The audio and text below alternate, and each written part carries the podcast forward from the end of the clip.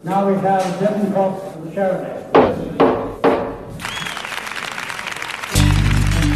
原来这就是买到房子的感觉。还好当初有你们的帮忙。我是亮维，我是易安，这里是房仲说书人。带您一起了解房地产的各种大小事。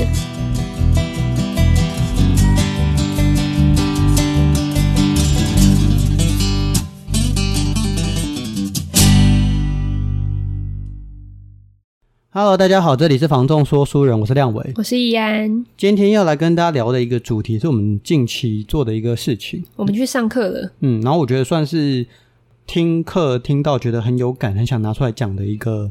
状况吧。我跟亮维在听课的时候就很嗨，听得很兴奋，对 因为觉得好像这些课终于跟实物有很多的相关关对，联因性。为我们最近在上那个国家考试不动产经纪人的课，嗯，其实呃，我们常常接触到的那个生活中的中介啊，嗯我们考的那个东西叫做营业员。对那它不是国家考试，它是工会办的考试。对，就是你要考过，然后你就可以带看，这件事情基本上算是还蛮基本的。对，呃那在从经业纪人员都要啦，只要如果你带看的那个人没有营业人，那他就违法了。对，呃，所以这个算是它难度没有到说设定的非常高，对因为从事业务的人算蛮多的就。是一个小门槛，嗯，那技人的话，它算是更进一步的一个专项的东西，嗯它是跟要开店的比较有关系。对，这个考试的话，它考的比较多法条跟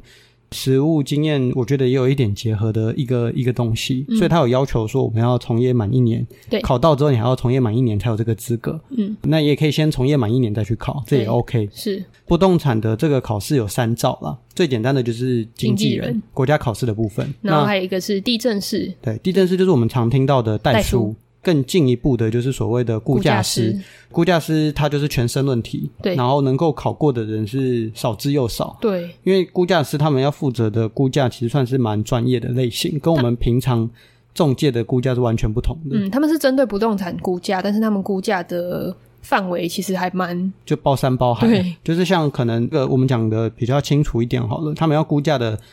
用途可能是说，哎，像要拍卖，嗯，或者说像公司有的要倒了要清算了，它到底现在这些公司持有的这些资产、嗯这些不动产到底有多少的价值对，或者是那种复杂的继承，继承？对，对像前阵子那个五亿高中生。嘿嘿，那种也会需嗯可能会要用到，到，对对，对可，能会要用到，或者说要都跟，或者是建商在买地的时候，对，这些都是需要专业估价师去帮忙估的，跟我们平常要买卖一个房子说啊，我这房子值多少钱，因为现在有一些房仲会说，哎，免费估价，稍微会有点不太一样。对到底诶，我们估价这件事情，估价师就有讲嘛，就是谁都可以做估价，我可以说他多少钱啊，你也可以说他多少钱啊。嗯可是为什么还要有一个估价师的职业？就是因为他们说出来的话是要有国家认证的公信力，嗯，然后这个东西要拿出来卖，也必须要有估价师的资格。所以像易安刚讲的，我们房仲这些一般人员，我们只能免费估价。对，我们啊如不果我可以们以此为业对哦，我们以此为业，我们收费估价，那我们就会被罚。嗯，因为我们不是估价师我，们不是估价师，估价师他们的估价到底又是像是什么样的一个程序？嗯，我觉得这个跟我们之前念成大历，我们之前念历史系嘛，那我觉得这个跟历史系有很大的相关性。因为我们平常也都在写申论题，嗯，我们考试就是一张纸下来就有两题。嘿，然后我们就 要去收集资料，关于这个估价师的估价，他们每一次的估价其实就很像在写一张申论题的考试。嗯，那你要去收集各式各样的资料，对他们会有一个估价报告，针对你解读这些资料得出的结果，就是你最后估出来的价格。嗯，这个价他格会先用这些资料去帮你评断这个价值，呃，跟对跟你用什么样的方法估都有关系。，对，就是我们接下来要讲的，就是其实估的这个价格，它是一个范围区间。就像我们在写这个历史系的申论题，它是没有一个完全正确的 correct 的一个答案。嗯，老师会去看的东西是你到底用了什么样的资料。对，今天跟你这个房子、跟你这个土地完全不相关的资料，你也把它拿进来，然后说哦，我这也是我估价的一部分，那当然就会影响你这个估价的可信度嘛。对，那你总是要找有相关的资料嘛？那再来是针对这些资料，你要写出一个有条理、有逻辑、符合合理的一个价格，而不对是说啊，就就随便你乱讲，你对明明这资料没有讲到，然后你就超意解读，嗯，那这就不行嘛。像比如说比较常见的是，哎、你今天可能在买卖土地，嗯然后突然就跟你讲一个，哎、消费者水准消费者物价信心指对数，，那跟关你什么？就关这个土地什么这事就情？八竿子打不着嘛对。那当然会影响你对这个东西的可信度。对，最后的话，就是我觉得跟人的性格、跟人的判断，这就有主观性的成分因为在估。价师也有讲到说，他们在估价也是有跟个人习惯也是有关系。有分比较保守的估价师，对跟比较大胆的估价师，跟因为要估的东西也是包山包海，就是五花八门的。嗯，那他比较熟悉的东西，跟他比较不熟悉的东西，估出来的价格一定有差。对啊，所以整个关于估价这件事情，就是它牵扯到的一个价格是只是一个区间。最后，即使是这么专业的估价师，即使是台湾这么少人考过的估价师，有一年好像听老师讲，只有考过三个人。三个 人，对，有一年哦，就是全台湾去考估价师只有三个人考过。嗯，在这么少的估价师这么专业的这个领域底下，法律上其实它都有一条是有提到说，估价师的价格落差，你可能找三个人来，价差在百分之二十以内都叫合理的范围。因为其实我们在找估价师，也不是说哦，我所委托的估价师，对方就一定认可。嗯嗯，那这时候可能就会产生一些歧义。然后就那找不同的对估价，那师。这两个估价师他所估出来的价格，如果有在二十趴以内，那其实他都是可以被认可它的。都叫合理范围、哦。对，二十趴是什么样的概念？就是比如说一个一千万的房子，一千两百万这个估价合不合理？诶，合理。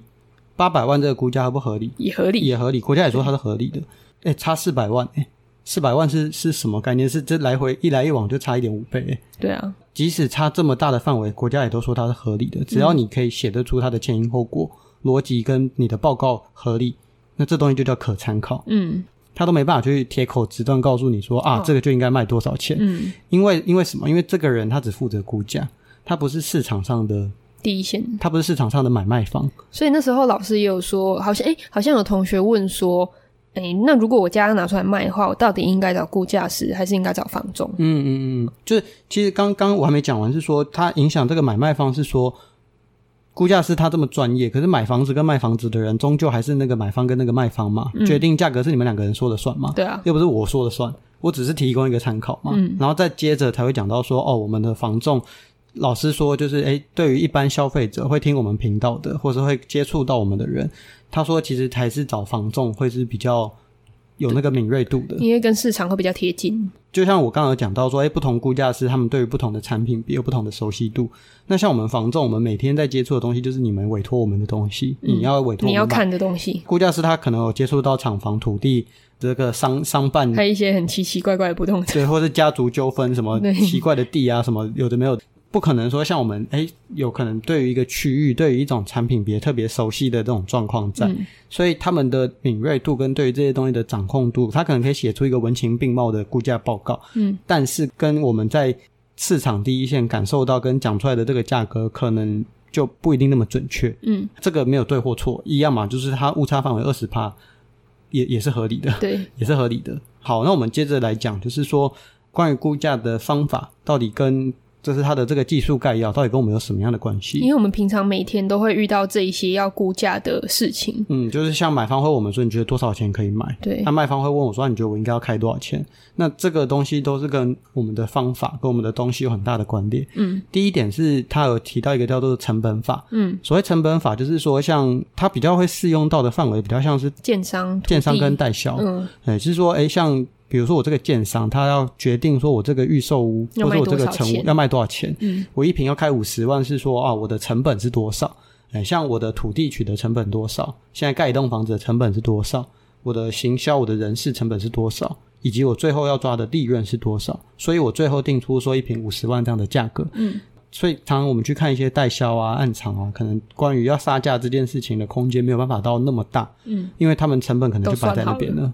这个就是成本法，所谓成本法的一个运用。可是像我们在接触中古屋的买卖，对于成本这件事情就就没有没有什么好说的啊、没有什么太大的影响因为。没有什么太大的影对，除响。非是你一开始买，可是那个其实也是它有影响，可能是说哦，我里面有做的成本，对对里面有对做的状况，对所以导致说它现在的成本跟人家不同。对但是对于已经可能成屋一段时间的房子来讲，它比较适用的就是第二个方法，嗯，就是所谓的比较较法法。啊。那这个东西我觉得很有趣，它的比较法的话，它是有讲到说你要拿什么东西来比，要有可取代性的东西才有比较的意义。举例来讲，就是说，诶，一个三房平车跟一个套房就没有不太会被取代了。对，像套房也不能拿去比别墅啊，嗯对这店面也不能拿去比商办啊，对这些这些东西的使用用途没办法去拿来做比较。对，它没有办法互相取代。当然我们也有遇过说那种消费者跟我们讲说啊，我一房、两房、三房我都可以买。对对啦，你你的范围真的很大，但是我要帮你找就很难比，对因为这两个东西就是你拿一个文官跟一个武官拿来做比较，对啊嗯这这范围真的差太多了。但你你真的自己本身的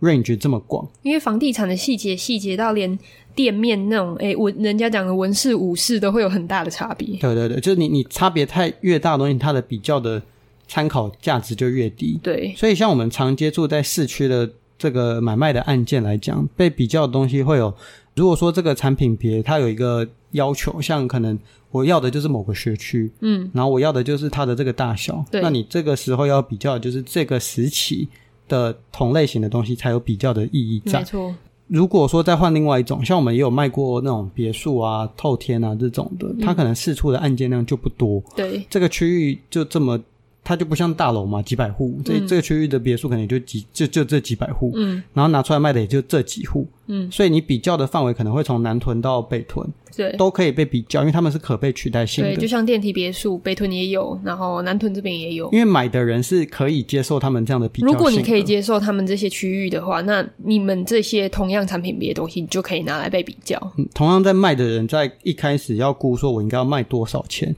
就应该要用这样的方式去做考虑。嗯，对，所以比较法是一个很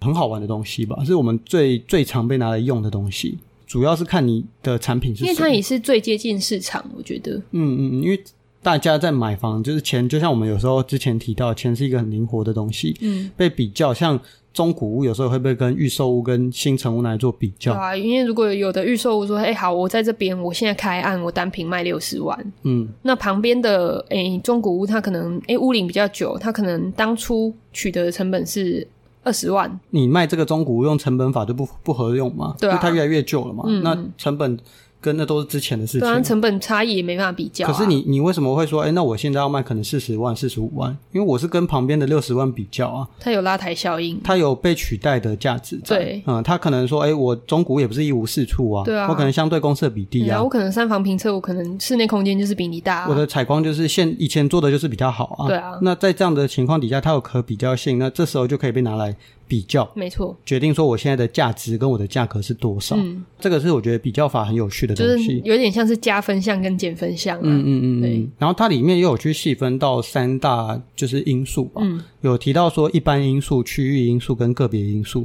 所谓一般因素是指说像大环境，大环境，我们上一集有讲到说这个政策面跟这个什么利率啊，这个国嗯际房市场啊，什对么通房膨，市房市的好坏啊，嘿嘿，这个这个是叫一般因素。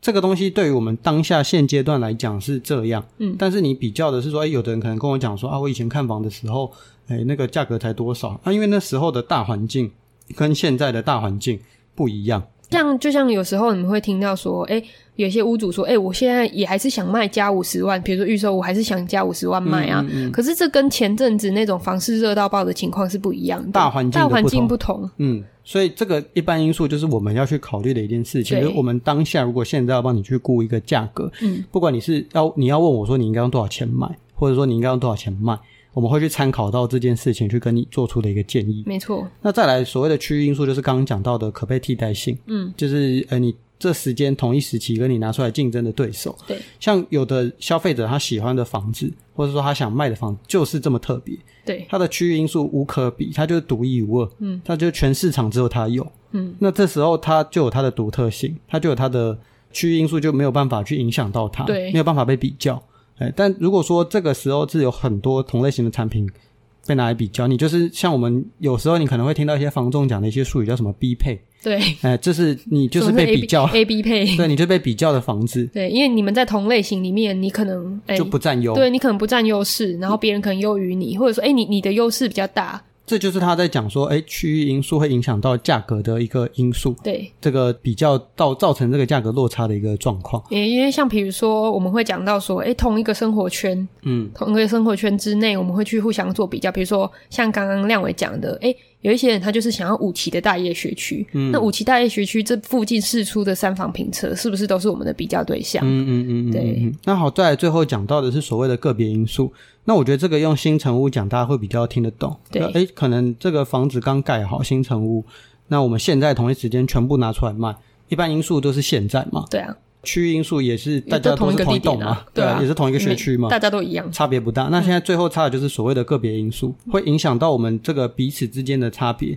可能是说，哎，像建商，我们有时候会听到顶楼卖的就是比二楼贵，哎、四楼就是卖最便宜，这种就是它个别因素本身条件上造成它价格的影响差异。差异。哎、比如说平面车位跟机械车位就是有差，嗯，或然后是、边间一边间不边间也是一定有差。或是我们在讲很旧的这种二三十年，也不能说很旧啦，就是相对有屋龄的房子，嗯，的差异，个别因素的差异是，哎，他们也都明明是同社区啊，那、为什么有的成交价一平可以差到七八万？嗯，哦，原来那个有做装装潢潢，那个对有重新整理，这个水电管线有拉过，对，啊，那个是原始屋它况就。是让它的价值性变得不一样，对是在这是个别比较之对下。对对对对，在它的这个个别比较之下，价格上的落差，嗯，讲了这么这么多的方法，这是关于比较法。那第三个要讲的是所谓的嗯收收益益法。有没有什么样的产品是我没办法比较，也没办法用成本的东西？像刚刚亮伟讲的，市场上独一无二。这个东西就是很难拿来比，不然就是说它可以比较的对象实在少到一个不行。没办法比，对，像我像我现在脑海中可以马上想出来，就是哎，诶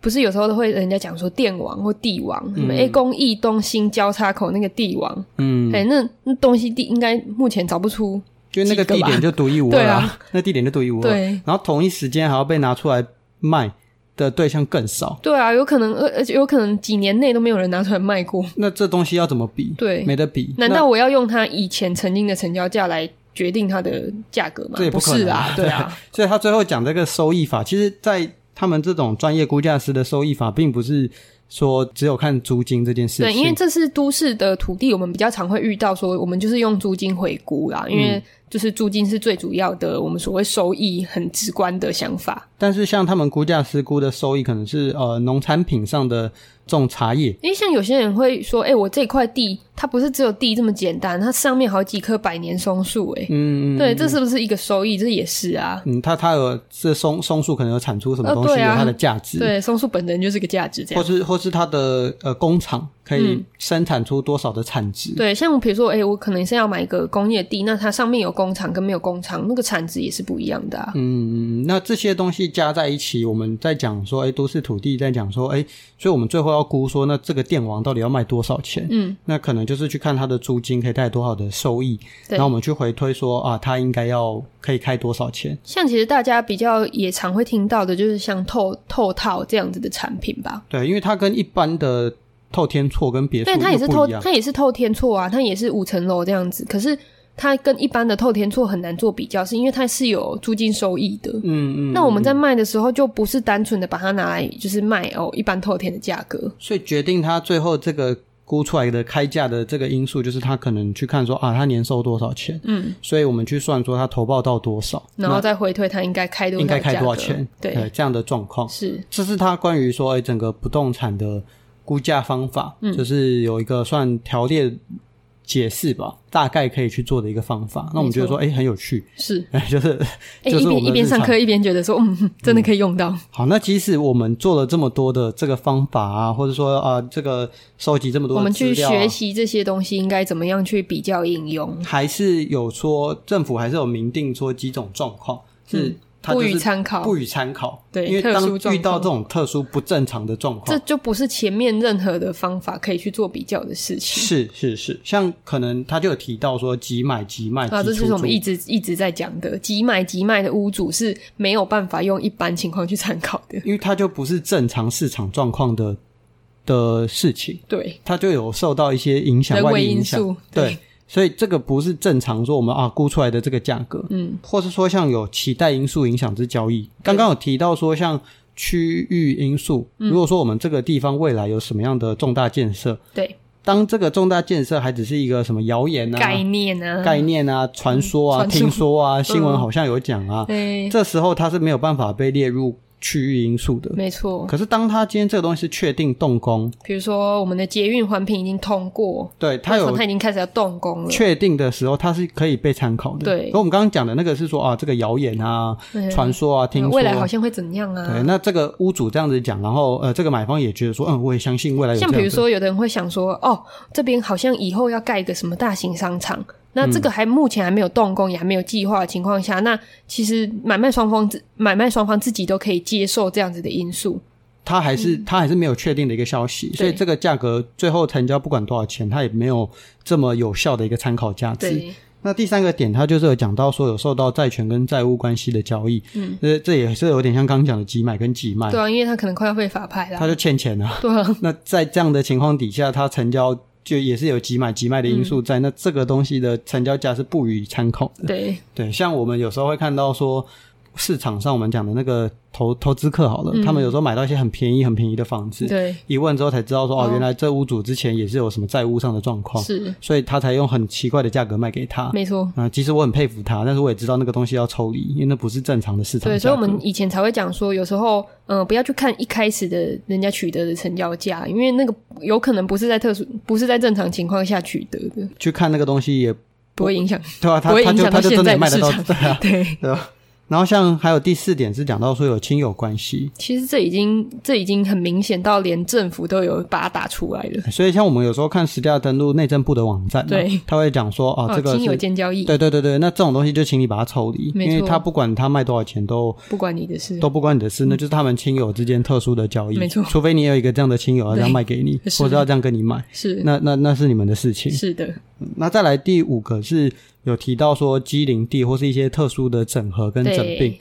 举个例来讲啊，就是一个正方形的土地，它可能缺右上角一小角。嗯，那正常来讲，这个机灵地是在正常市场上是没有价值因为的。它的意义是说，如果你就是缺了那个角，可能会影响你的，比如说，诶，你营业，或者说你之后未来的规划，那你嗯必势必得取得那个小小的角，那你可能就要用高于市价的的程度去把正那常块地买正常回来市场上，其他人买这块地是没有对任何啊，用你途的。买那块地要干嘛？就是那块地只只对这个取得的人有用效而已。嗯、那这样的话就，他们之间的交易就是特殊关系。，对，所以你不可以说，哎、他今天真的是一个高于市场的单价，那我其他的地就全部适用这个单价、嗯没有没有，它是有特殊情它是况有的，特殊情形的。对然后他也就是在讲六七八这这这几点，都是在讲说像是一些拍卖嗯啊、标售啊、让售啊，或者一些有纠纷的，对这些就是统归来讲，我觉得比较像是法拍啦。对啊，就是这个房子到法拍程序的时候，再拿出来卖的时候，其实也不算是一个很正常的市场价价格跟是啊状况，因为它有特殊的拍卖的情形，嗯它不是我们正常说一个不动产进房房屋市场，然后可能要三个月六个月卖掉，很简单来讲，就是哎、诶有一些可以看屋跟不可以看屋，它点交不对点交交。不点交这件事情，也会影响买的人的想法嘛。那它就不是一个很可以参考的一个对价格、是的，嗯那再来还有提到说是迷信、宗教嗯这些的这影个也响，是会有影响的哦。对，这这种价格其实也不太适合拿来参考。嗯就是说像有一些可能山坡地啊，或者那些有钱人在选那种风水宝地，嗯，那这个土地其实本身附近关于他们的价值就没有到这么高。对可是因为它是风水宝地嘛，所以这些有钱人为了这个风水宝地，甚至多个什么五亿、十亿、五千万。或者说，像尤其在做一些高总价的豪宅市场，对于风水这个东西是有很嗯看特殊重的，对，真的是很特殊的、很强烈的一个，像什么六楼、八楼，对于这些豪宅市场来讲是有它特所以殊你的才会意义看到说，诶，可能一样都是别墅群，嗯可是某一栋别墅它可能成交价就跟人家不一样。嗯嗯，啊，对去细究才知道说，哦哦，，原来那个屋主他很看重这边的风水，呃像像那个什么桃珠影园，搞不好它的哦对六楼跟八楼就是特别贵，呃，这对。它也不是特别什么成本高，嗯或者说它也不是特别大。然后我总不可能跳过六楼盖七楼，然后再跳过八楼盖九楼。对，可是可是它的这个特殊性，它的这个宗教性上，就让它有就特连殊预的价售格屋。一开始建商会说四楼比较低价，这也是受到迷信影响啊。嗯嗯嗯，所以这样关于这些价格范围，如果说真的有点落差太大的，嗯那请你也把它抽离。对，关于这一些就是不正常的因素，就我们也很常听到说买卖方会请我们帮他找这样的因素，哎、帮我找急买急卖最常见的，就是诶、买方说、啊那你帮我找那个屋主很急卖的对啊，啊，屋主缺钱啊，啊，哎快呀要我可被以法买拍的啊那对啊，种，我可以我买我没有办 法控制他要不要被法拍啊。哎这个这种，或是说诶、或是说那个屋主会问啊，你去找那个买方哦去他相信说这里有特殊对的，呀，哎、这边以后对很繁荣 哎、对我我知道会很繁荣，但是这毕竟就是个未来才会发生的事他情。不确定嘛，对未来有没有可能也发生地震？嗯，然后最后全全台湾的房地对产啊，都因为不是只有不是只有卖方会有期待因素，买方也会有期待因素啊。一直之后等一下房价突然崩跌，怎么我有办嗯遇过买方跟我讲说啊，我觉得未来台台海会会开打，对所以我现在出五折价，请他用这种价格卖给对啊，我。不可能嘛。我已经很我已经很赏脸给他了，不然对到时候开打这连这钱都没有。对这个对了，我尊重你的想法，我也相信屋主说他卖这个房子有这样的动机，我们都是尊重大家的出价跟卖售价的。但是请你如果说你要把这样的条件跟这样特殊情况列入的话，那这个东西的不确定性跟它需要的时间性可能就更高。嗯，这个点也要去明白。对，也有说啊，好，我今天你请我估价，我跟你讲说可能就一千万，就最后因为这些原因成交到 maybe 一千二或是八百万，然后你反过头来跟我们讲说哎啊你，不专业。对你不专业哈，这个怎么可以 差这么多？哦，你怎么没有预估就是八百万成交？其实对对我们刚刚一直都有在讲，估价这个东西是一个区区间区段的估价，不是一个绝对的数字。嗯，就像我们今天跟买方跟卖方去建议说可以的一个成交价，它都只是一个区间。有的我人们为什么会给这样的建议？是我们针对我们自己，就是把这个区间可能缩小，嗯，我们让它更贴近市场。我们应该说基于我们在看到我们在这市场上我们这样的身份的人，我嗯们看到觉得说这是一要个更敏锐一点。可以可以是这样的区间，但即使是在这样的情况底下，也还是有这些不正常的因素，会有不正常的价格，所以。这而且而且甚至法规都说是上下二十趴都叫合理范围，对，所以，所以我们如果说没有到真的差这么多的情况底下，也也不要对中介这么苛刻啊，对因为就连专业估价师都没有办法去估出这么这么精准。嗯精准的数字。那我们做的就是把它做出一个合理、有办法的的目标，然后甚至要去考量到是当下，嗯，对，重点是当下，其实很多人像我们刚刚讲期待因素，这是很未来的事情嘛。嗯，那我们会说我们现在估的价格是当下的价格，所以我们都会跟呃屋主说，我们给你的价格建议是基于现在的市场环境，嗯，然后基于你的个案去给你的估价建议。那市场环境会不会变？对，会啊，会啊，今天像刚刚讲的区域因素，会不会过两个月之后跟你的竞争产品变少了？对啊诶那你变独一无二了，嗯，那你是不是价值提升了，有是啊机会啊，所以也会屋主卖一卖卖到价格往上调的，嗯，或者说也有有没有可能说你竞争产品变多了？对，哎，那这时候是不是你开始会变那个必配了？嗯，那你是不是要调整一下价格？是哎，不然你就是人家的必配，房地产就是一直不断持续的在变动的东西，就是一直要调整。是所以你要找的中介必须，我觉得啦，像就是应该说我们有很多的